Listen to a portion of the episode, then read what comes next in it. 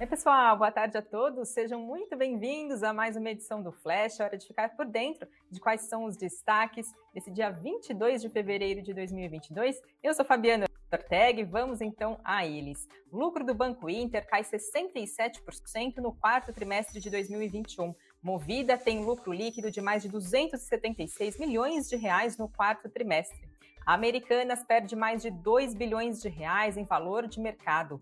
COSAN rescinde acordo com Porto Seguro. Acionistas deliberam sobre privatização da Eletrobras e Putin reconhece regiões rebeldes da Ucrânia e envia tropas. Temos outros destaques do dia. Aproveitem aqui também. Nunca se esqueçam, claro, de deixar o seu like se você gosta do que a gente traz aqui diariamente. Também fazer a sua inscrição, caso ainda não seja inscrito aqui no canal do Invest News. E vamos falar de balanços do quarto trimestre, repercutindo forte nos papéis de algumas companhias. Começo falando do Banco Inter, que reportou lucro líquido de mais de 6 milhões de reais no quarto trimestre. Isso representa uma queda queda de mais de 67% em relação ao mesmo período do ano anterior. No ano de 2021 como um todo, o lucro contábil foi de 67,4,7 milhões, perdão, 64,7 milhões de reais, uma alta de mais de mil por cento na comparação anual. Já as receitas totais passaram do 1 bilhão de reais no quarto trimestre e dos 3 bilhões de reais no ano de 2021 como um todo, um crescimento de mais de 131% na comparação entre 2020 e 2021. Já a provisão para crédito de liquidação duvidosa foi de quase 145 milhões de reais nos últimos três meses do ano passado, um avanço de 120% em relação ao que foi provisionado pelo banco no mesmo período do ano de 2020. Já a carteira de crédito ampliada atingiu a marca de 18 bilhões e 600 milhões de reais no quarto trimestre, um crescimento de 97% em relação ao mesmo período do ano anterior. No quarto trimestre do ano passado, pela primeira vez, o Inter ultrapassou 1 bilhão em volume total de vendas. E o banco encerrou o ano de 2021 com 16 milhões e 300 mil clientes, um crescimento de mais de 93% em relação ao mesmo período do ano, do ano anterior, no caso, o ano de 2020. Hoje, o units do Banco Inter estava em forte queda, chegaram a cair mais de 8%, por volta do meio-dia recuavam 6,7%, trouxe algumas análises para entender, então, como esses números foram interpretados por analistas, pelo mercado. Começo falando, então, da análise feita pela Levante Investimentos. Segundo a equipe de analistas da Levante, parte do relatório do Banco Inter já havia sido avaliado de uma forma antecipada, visto que a companhia apresentou a sua prévia no começo do mês e que, em linhas gerais, Levante Investimentos enxergou o resultado do quarto trimestre do banco como positivo, acima do esperado, e especialmente por conta do crescimento da linha de receitas do banco. Itaú BBA também viu o resultado do Banco Inter como positivo e destacou que a combinação de monetização acelerada de clientes, a diluição de custos e os índices de inadimplência foram considerados como estáveis para o Itaú BBA. E que isso, então, segundo o Itaú BBA, define o tom para o que espera ser visto agora para o ano de 2022 para o Banco Inter e também acaba diferenciando ele do pacote de banco digital. Segundo o Itaú BBA, a recomendação para os ativos é de desempenho acima da média, então para BID 11, no caso preço-alvo, segundo Itaú BBA, R$ 65,12, com potencial de alta na estimativa do Itaú BBA de mais de 146%. Já a Genial Investimentos diz que o resultado do quarto trimestre do Banco Inter foi salvo pelo imposto, mas mesmo assim abaixo do consenso. Genial Investimentos apontou que, de forma geral, segue ainda otimista com o Banco Inter, e dentre essas principais razões de otimismo com o banco estão a continuidade do fechamento da simetria entre share de linhas operacionais e crédito, carteira colaterizada, continuidade de reprecificação da carteira do Banco Inter e também o valuation descontado. Mas apontou que, dado o cenário macro mais desafiador, que deve diminuir o crescimento da carteira no curto prazo e mudanças de custo de capital, estão, então, segundo o Genial Investimentos, diminuindo o preço-alvo para o papel de Banco Inter para R$ 39,50. Então, para você que é acionista de Banco Inter, então tem papéis, deixa aqui nos comentários né, a avaliação de vocês, o que vocês acharam do resultado, a gente gosta também de saber a opinião de vocês. Quem também divulgou o balanço do quarto trimestre de 2021 foi a Movida, que teve um lucro do, no período do quarto trimestre de mais de 276 milhões de reais, uma alta de mais de 99% em relação ao mesmo período do ano passado. Já no acumulado do ano de 2021 como um todo, o lucro passou dos 819 milhões de reais, um aumento de 250%. Já a receita líquida somou 1 bilhão e 700 milhões de reais, um avanço de quase 76% na comparação ano a ano. E no acumulado de 2021, o montante foi de 5 bilhões e 300 milhões de reais, um avanço de 30,5% em relação a 2020.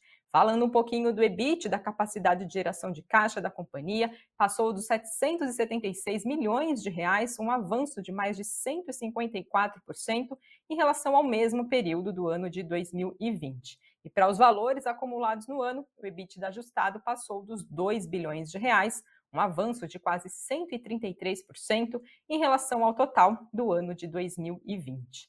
Por outro lado, papéis de movida, diferentemente de Banco Inter, Inter estava em forte alta, chegou a subir mais de 8% hoje, logo na abertura do pregão, no decorrer da manhã, e por volta do meio-dia subia 6,3%. A XP Investimentos diz que a Movida apresentou resultados fortes agora no quarto trimestre e que ainda nota um cenário desafiador para a companhia, principalmente para o crescimento de volumes impactado pelo ambiente restritivo da oferta de carros aqui no país, e que reitera a visão positiva do setor e recomendação de compra para os papéis de Movida, segundo a XP Investimentos. Já Levante diz que os números vieram mais uma vez muito forte em termos de lucro líquido, receita líquida e também de EBITDA, e que a Movida apresentou mais uma vez números expressivos com resultados recorde e nesses termos, então, no caso lucro, receita e EBITDA, e a locadora, segundo a Levante Investimentos, foi beneficiada pela retomada de locação e também pela falta de veículos no mercado brasileiro devido ao forte impacto trazido pela pandemia nas cadeias de suprimento das montadoras, que fez com que a produção de carros ficasse abaixo da necessidade no mercado e que, com isso, segundo a Levante Investimentos, as perspectivas são positivas para a Movida, tanto no curto como também no médio prazo, pelas condições de mercado e também com a demora para a normalização da produção e a inflação de custos, quanto no longo prazo, em vez de, segundo a Levante Investimentos, enxergar uma mudança na mentalidade da população, a Levante Investimentos destacou que a cada vez está mais propensa, segundo a Levante Investimentos, então, a população a fazer aluguel de carros, que são então os chamados car as a service. Então, papéis de movida em forte alta, então, depois desses resultados, segundo analistas, apontados, tido então como fortes.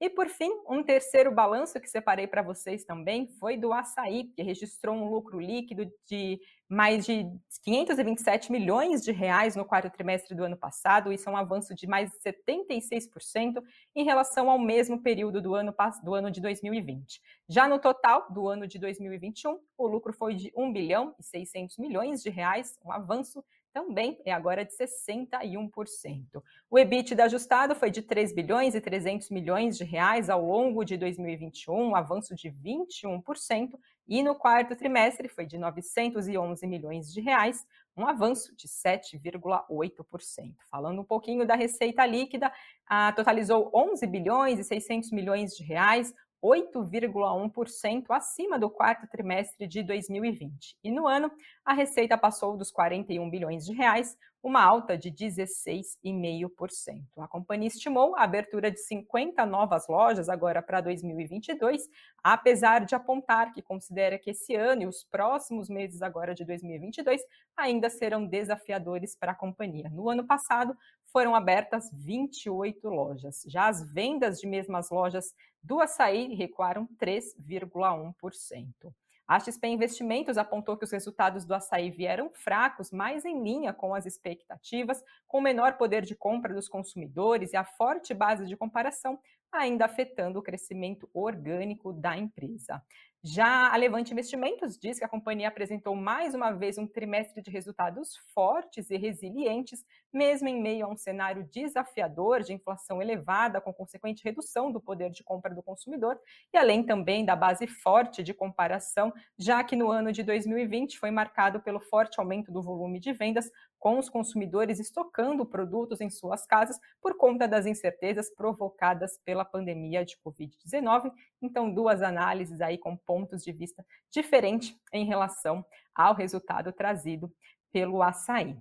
E sigo falando do nosso cenário corporativo também temos informações divulgadas pela agência de notícias Reuters de que a Americanas teria perdido 2 bilhões de reais em valor de mercado depois da companhia ter os seus sites fora do ar no final de semana. Ah, no sábado, a empresa detectou um acesso não autorizado, conseguiu reverter os acessos no domingo, mas teve que suspender novamente os acessos tanto do site da Americanas quanto também do Submarino, devido a esses acessos, então, que a empresa detectou como não autorizados. Antes Antes agora da, da transmissão do Flash, os sites ainda estavam fora do ar, passou toda segunda-feira fora do ar. E Americanas diz que atua com recursos técnicos e também especialistas para tentar avaliar qual é a extensão desse acontecimento e também normalizar os acessos com segurança no ambiente de e-commerce o mais rápido possível. Lembrando que a Americanas teve no primeiro trimestre do ano passado vendas online passando dos 5 bilhões de reais, correspondendo a uma média por dia de 62 milhões de reais.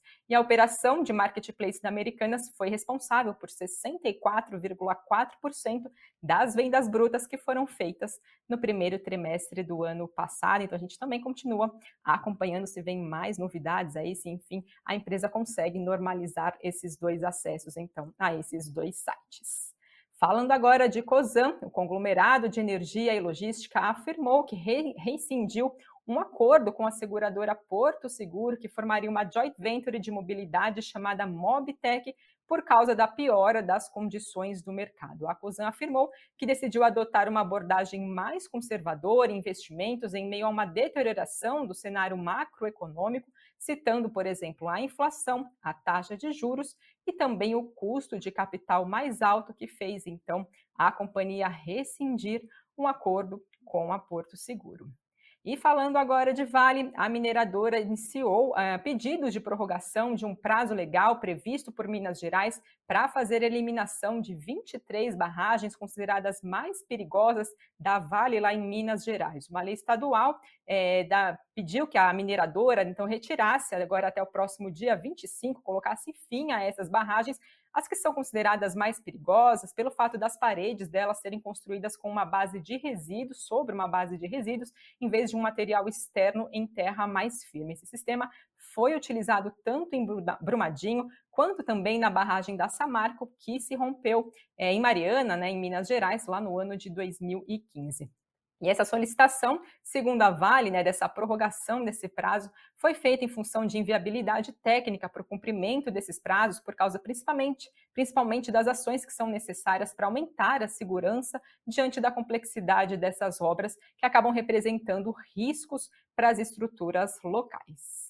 E falando agora de privatização de Eletrobras, os acionistas da Eletrobras se reúnem nesta terça-feira para deliberar sobre o processo de desestatização da companhia, que deve acontecer por meio de uma oferta de ações tanto na Bolsa Brasileira quanto também em Nova York. Segundo fontes da agência de notícias Reuters, essa transação está programada para o mês de maio. A privatização da empresa do setor elétrico é, vai ser do modelo de capitalização nessa desestatização da empresa, ou seja, vai ser feita uma oferta de novas ações da companhia como a União não vai mais investir, né, não vai, não investirá nessa oferta, a participação então do capital votante da União cairá de 72% para 45%, deixando assim de ter o controle da estatal de energia. A Assembleia da Eletrobras vai ser um dos últimos trâmites agora para que o governo então deixe então de ser o controlador da empresa. Os acionistas vão autorizar nessa assembleia ou não essa operação, além também de votar alguns pontos que são necessários para esse processo de desestatização. Depois disso, o próximo passo, então, para que a oferta aconteça, vai ser a aprovação de um preço mínimo de ação na oferta pelo Tribunal de Contas da União. E falando agora um pouquinho da confiança do consumidor aqui no país, foi divulgado hoje pela FGV, que a confiança dos consumidores aqui do Brasil teve uma recuperação em uma máxima de seis meses, agora no mês de fevereiro. O índice de confiança do consumidor subiu 2,9 pontos, atingindo 77 pontos. Esse foi o maior nível desde agosto do ano passado. E esse resultado, segundo a FGV, acabou refletindo melhora tanto na avaliação do momento presente, quanto também das expectativas para os próximos meses. E que o destaque, segundo a FGV, foi o aumento da intenção de compra compras de bens duráveis em queda, já que estava há cinco meses consecutivos. A FGV apontou ainda que o resultado positivo também pode ter sido influenciado pelo Auxílio Brasil nas faixas de renda mais baixas, perspectivas mais favoráveis sobre o mercado de trabalho e também sobre a situação econômica brasileira.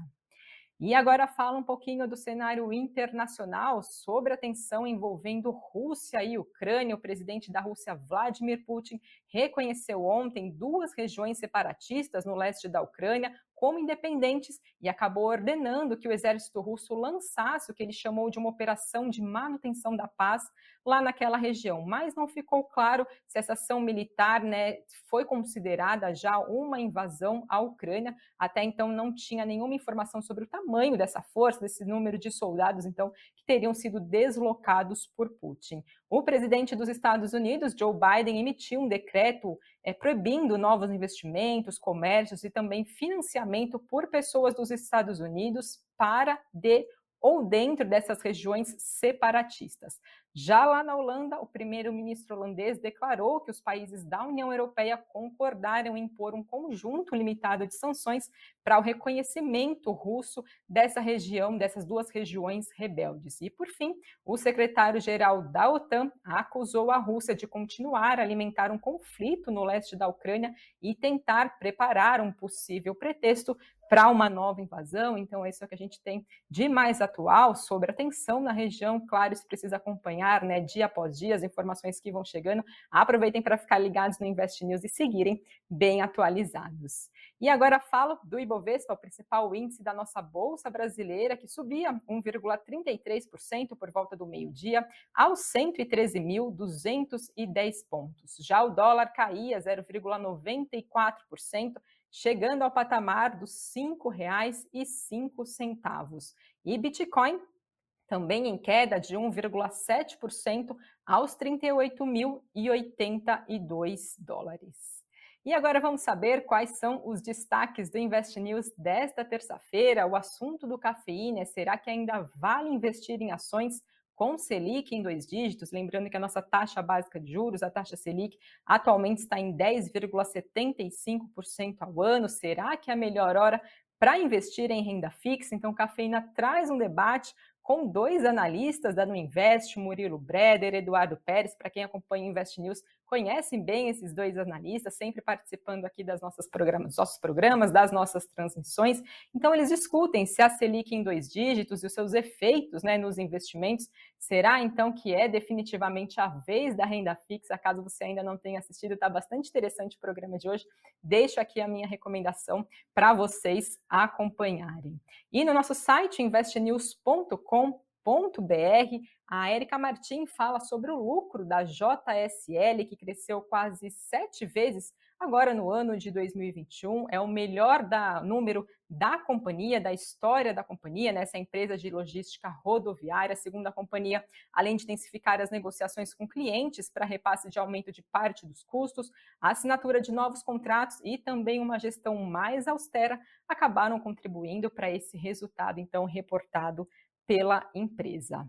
E também sempre convido vocês para seguirem ligados na programação do Invest News. Lembrando que sempre, seis e meia da tarde, também tem um boletim Invest News aqui na nossa grade ao vivo, então também é um bom momento para vocês seguirem bem informados do que está acontecendo, que movimentou o nosso mercado financeiro, né, também na política, que acaba repercutindo na nossa bolsa, também as questões internacionais, né, então vale a pena vocês seguirem ligados aqui na programação do Invest News. E agora dou uma olhada no que o Thiago conseguiu separar aqui para me ajudar das perguntas, dos comentários de vocês. O Francisco Souza, Fabi, 2022 não vai ser para faracos de coração, conflito na Ucrânia e eleição. O que mais para ter no radar. Pois é, né? A gente já tem um ano aí de eleição aqui no país, né? Os analistas apontam que é um ano de bastante volatilidade, então tem mais essa tensão lá fora, né? O que, que pode dar os desdobramentos dela. Então, claro, tem que seguir no radar. Realmente a gente não tem aí uma bola de cristal para conseguir adivinhar o que vai acontecer aí no decorrer do ano, mas claro,